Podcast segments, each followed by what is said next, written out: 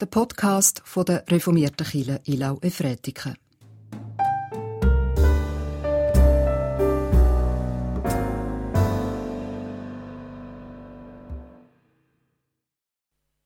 Dem Grab und weinte. Während sie nun weinte, beugte sie sich in das Grab hinein und sie sieht zwei Engel sitzen in weißen Gewändern, einen zu Häupten, einen zu Füßen, dort, wo der Leib Jesu gelegen hatte. Und sie sagen zu ihr, Frau, was weinst du? Sie sagt zu ihnen, Sie haben meinen Herrn weggenommen und ich weiß nicht, wo Sie ihn hingelegt haben. Das sagte sie und wandte sich um. Und sie sieht Jesus dastehen, weiß aber nicht, dass es Jesus ist. Jesus sagt zu ihr, Frau, was weinst du? Wen suchst du? Wir haben eine neue Osterkerze. Wunderschön gestaltet. Von der Marianne Isler und von der Silvia Mäder, wenn ich richtig informiert bin. Ich werde uns das noch einmal zusprechen. Ich bin das Licht der Welt. Wer mir nachfolgt, wird nicht in der Finsternis wandeln, sondern wird das Licht des Lebens haben. Jesus hat uns so aufgefordert, seid mutig, seid Töchter vom Licht, seid Söhne vom Licht. Wir feiern miteinander Gottesdienst im Namen von Gott dem Vater, dem Sohn Jesus Christus und dem Heiligen Geist. Amen. Und mit uns feiern das Vokalquartett, das ist Beatrice Starch, Sopran, Corinna Haldenstein, Mezzo, der Rodrigo Garretto, Tenor und der Thiago Santos, Bass und Maya Fügli, begleitet am Flügel. Danke vielmals. Die Abendmahlsfeier wird ihre eigene Feier heute Abend um 6 Uhr stattfinden. Wir beten.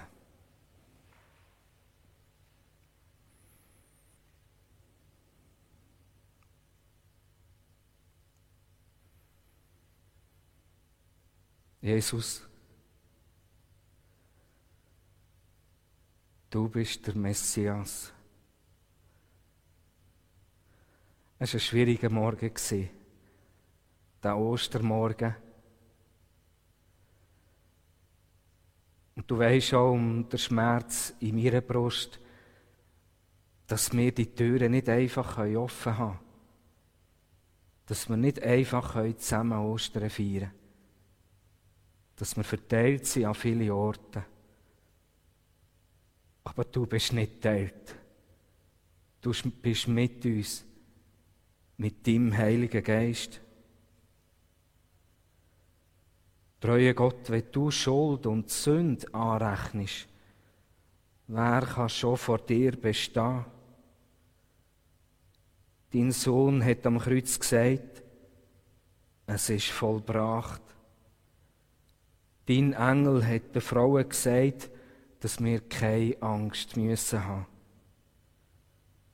Und jetzt feiern wir Ostern und danken dir für die Freiheit, wo du uns drinstellst, dass wir nicht müssen auf unsere Schuld schauen, sondern dürfen staunen über das leere Grab.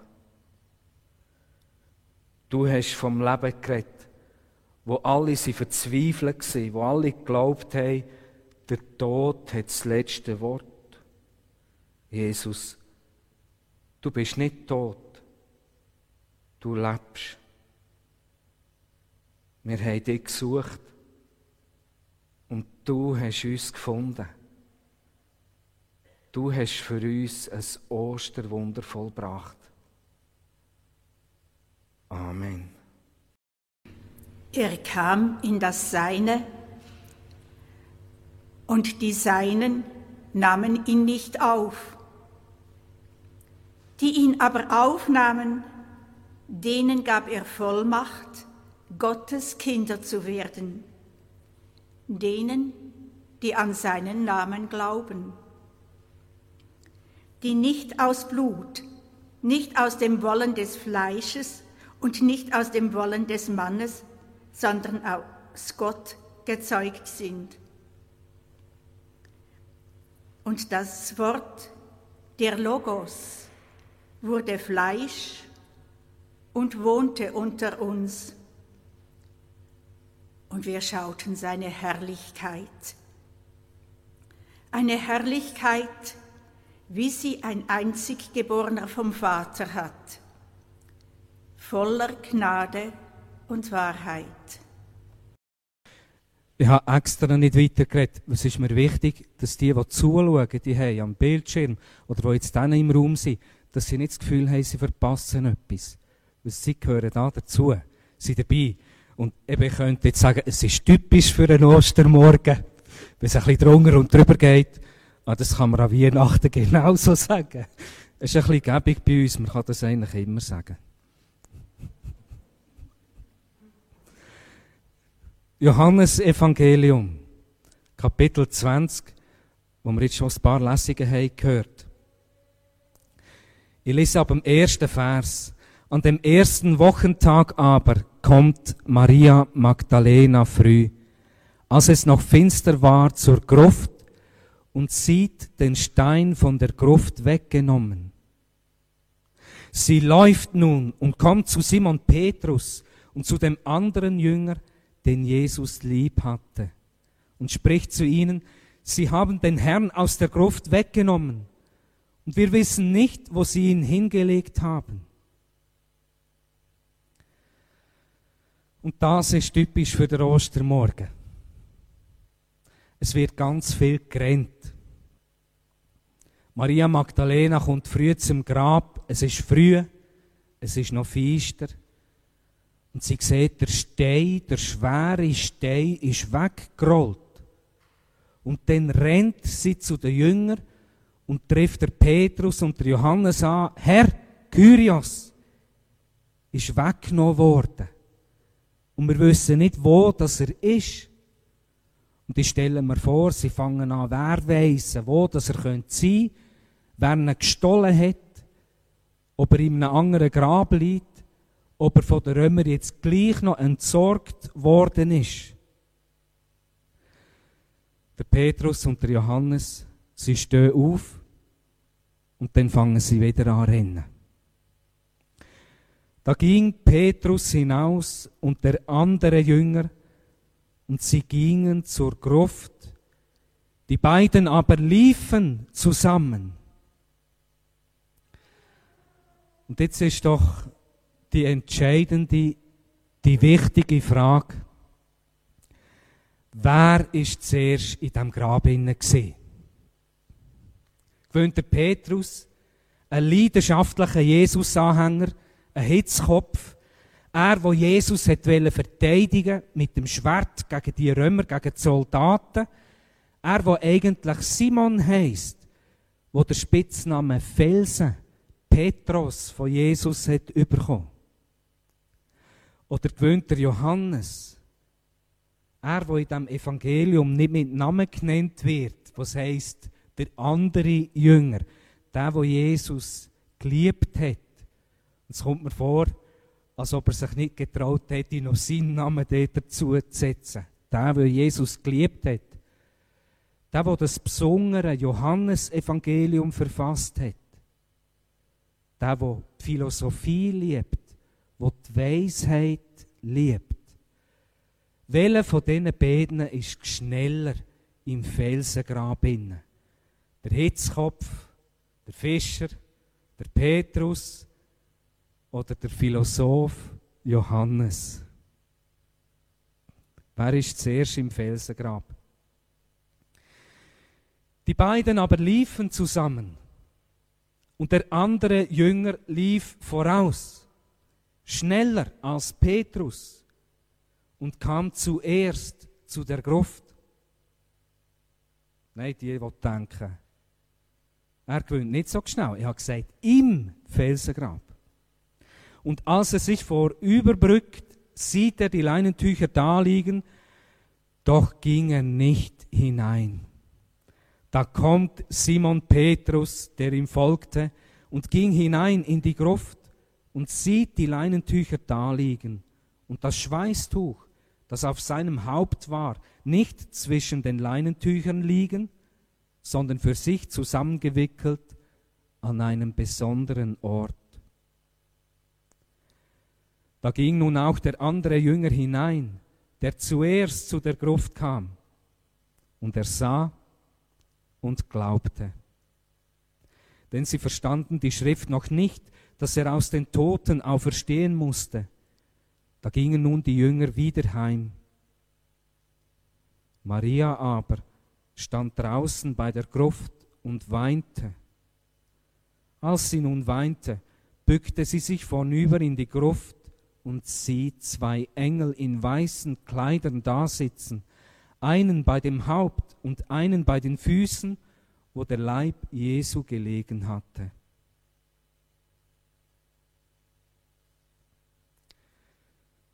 Der Petrus hat verloren. Er ist langsamer. Er ist als Letzter beim Grab. Er hat nicht die schnellen Beine, aber er hat den Mut. Er bleibt nicht vor dem Grab stehen, er geht am Johannes vorbei, direkt ins Grab hinein. Und er schaut umeinander und beobachtet. Er sieht Lindtücher. Er sieht Schweißtuch. Beides trennt voneinander, nicht alles achtlos auf einem Haufen. Sauber für sich zusammengewickelt. Es ist merkwürdig, wenn jemand den Leichnam stillt, warum ohne Tücher? Warum ist das alles so schön zusammengelegt? Der Petrus sieht, das Grab ist leer. Was soll das? Er steht da, er kommt nicht weiter. Der Johannes ist schneller, ist als Erster beim Felsengrab, er bückt sich, er schaut ins Grab hinein und geht nicht ins Grab hinein. Er getraut sich nicht. Er hat die schnelleren Beine, er ist auch schneller im Kopf, im Herz. Er hat eine Vermutung, Jesus könnte weg sein, nicht wegen der Römer. Er ahnt, dass etwas viel Größeres im Busch könnte sein. Er bückt sich, er schaut ins Grab. Es ist keine Leiche dort. Der Petrus ist schon im Grab inne. Das gibt dem Johannes Mut. Er geht hinter rein und es steht geschrieben, er sah und glaubte. Und das Wort glaubte hat auch die Bedeutung Vertrauen. Er hat gesehen und er hat vertraut. Es heißt über die beiden Männer, sie haben noch nicht verstanden, dass es so hätte müssen kommen. Sie haben die Schriften noch nicht verstanden. Aber er hat vertraut. Ich fasse zusammen. Die beiden Jünger sind so verschieden. Aber sie brauchen einander. Ohne den Petrus hätte der Johannes nicht den Mut gehabt, sie mit das Grab drin hineinstehen. Er wäre ein Zaungast geblieben. Und der Petrus braucht der Johannes, um mit dem leeren Grab innen das zu sehen, wo man nicht sehen kann. Das Grab ist leer. Da ist etwas viel Größeres, als sie sich vorstellen können. Lebt Jesus? Jetzt haben wir viel gehört über das Wettrennen von diesen beiden Männern, die am Schluss wie der Regel und der Hase nur zusammen sind, ans Ziel kommen. Was ist mit der Maria? Die Jünger, sie sind zufrieden mit dem. Der Petrus und der Johannes, sie treten den Heimweg an. Sie gehen heim. Maria, sie bleibt. Sie rennt. Und sie bückt sich, sie schaut noch einmal in die Gruft und sieht zwei Engel in der Gruft. Und sie begegnet als erste Jesus. Und sie dürfte Jünger sagen, Jesus ist nicht tot. Er lebt. Ein Triumph. Heute triumphiert Gottes Sohn. Amen. Wir wollen miteinander beten und Fürbitte halten.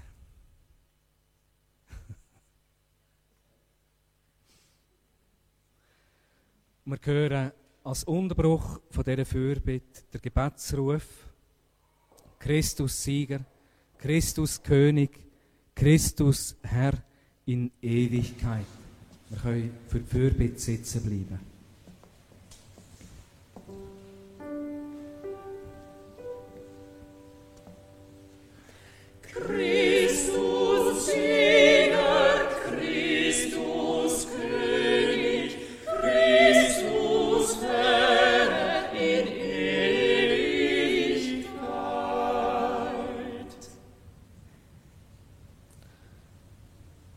Christus, du bist der Sieger und Stärke und Kraft, sie kommt, noch, sie kommt von dir.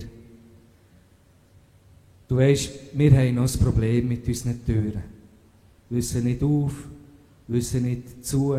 Die einen sind draussen, die einen drinnen. Ein Hin und Her, auch am ersten Tag beim Grab. Wir wollen in dieser Fürbitte ganz besonders die vor dir bringen, wo immer schon ausgeschlossen sind. Wir bitten dich für die Kranken in unseren Spitälern, in unseren Häusern. Wir bitten dich für die Gefangenen in den Strafanstalten. Wir bitten dich für die, die keine Heimat finden in dieser Welt, die das Leben haben voller Brüche. Wir bitten für die, die heute arbeiten, für uns und für andere. Wir Menschen, wir sind so bedürftig. Und einisch Christus wirst du wiederkommen in Herrlichkeit und uns aus aller Not und Bedürftigkeit für immer befreien. Christus Sieger, Christus König. Christus.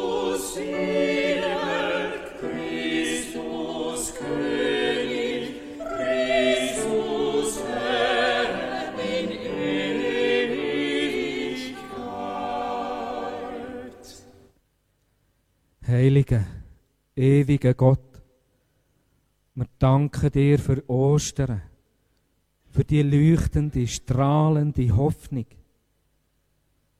Und wir denken an dem Tag vor Auferstehung auch an alle Verstorbenen. Und wir bitten dich, heb du sie in deiner Liebe fest. Du hast den Tod überwunden. Einisch wirst du den Tod für immer vernichten und alle Tränen abwischen. Christus, Sieger, Christus, König. Christus, Sieger,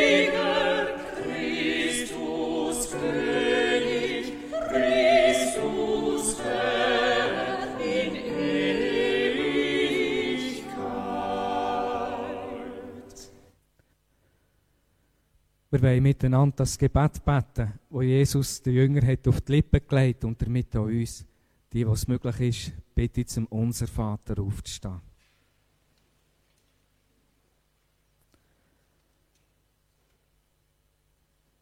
Unser Vater im Himmel, geheiligt werde dein Name, dein Reich komme, dein Wille geschehe, wie im Himmel, so auf Erden.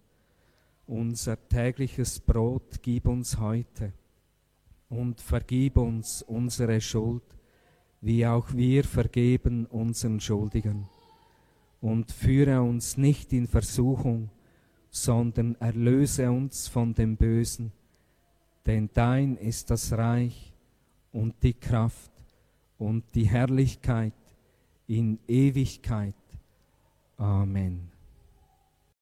Jesus ist dann auch noch den anderen Jüngern nachgegangen und hat sich gezeigt, der Thomas ist dort nicht dabei gewesen. Er hat es nicht können glauben. Gott sei Dank ist Jesus auch ihm erschienen und hat sich ihm gezeigt. Dann hat er geglaubt. Und Jesus hat gesagt, du glaubst, weil du mich gesehen hast.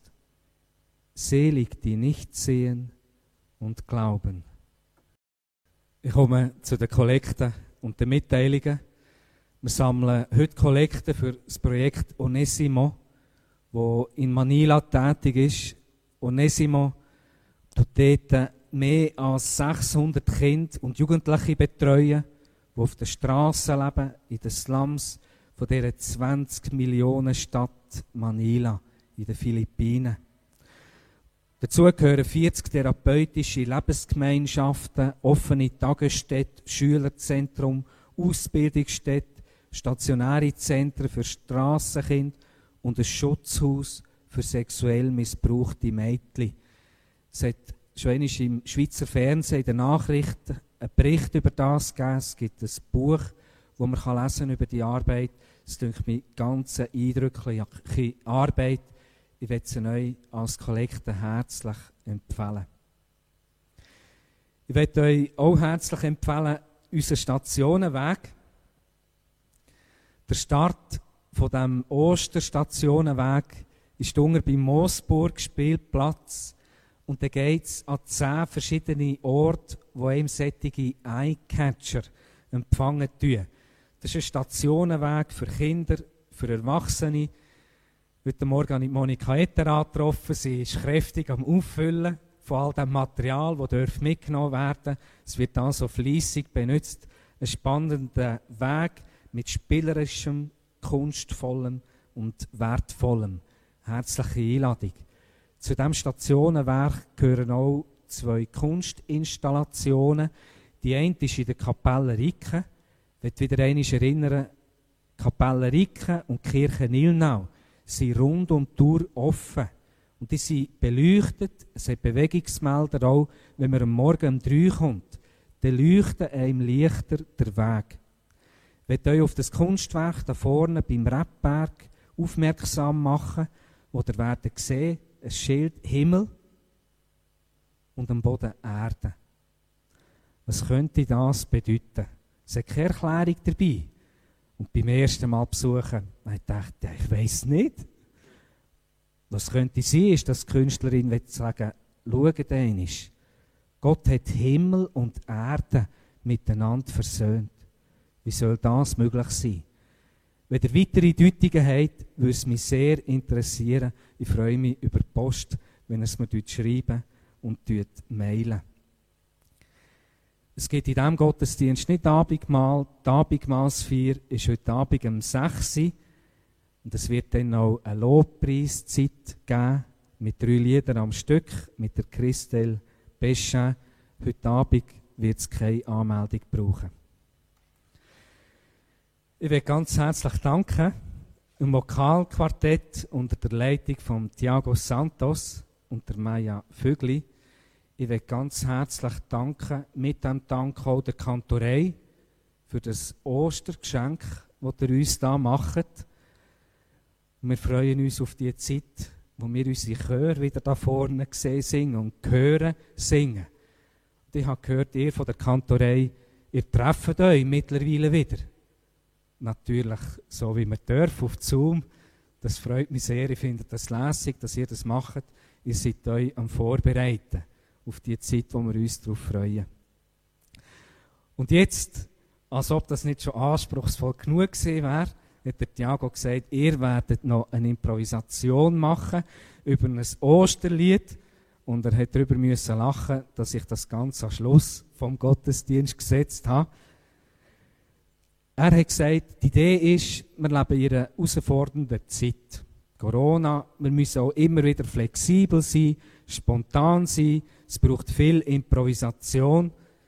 Ja gut, dann machen wir eine Improvisation über ein Osterlied. Und bevor wir das Stück hören, zum Schluss von dem Gottesdienst, wollen wir um Gottes Segen bitten. Und ich bitte euch, für das Sagen aufzustehen.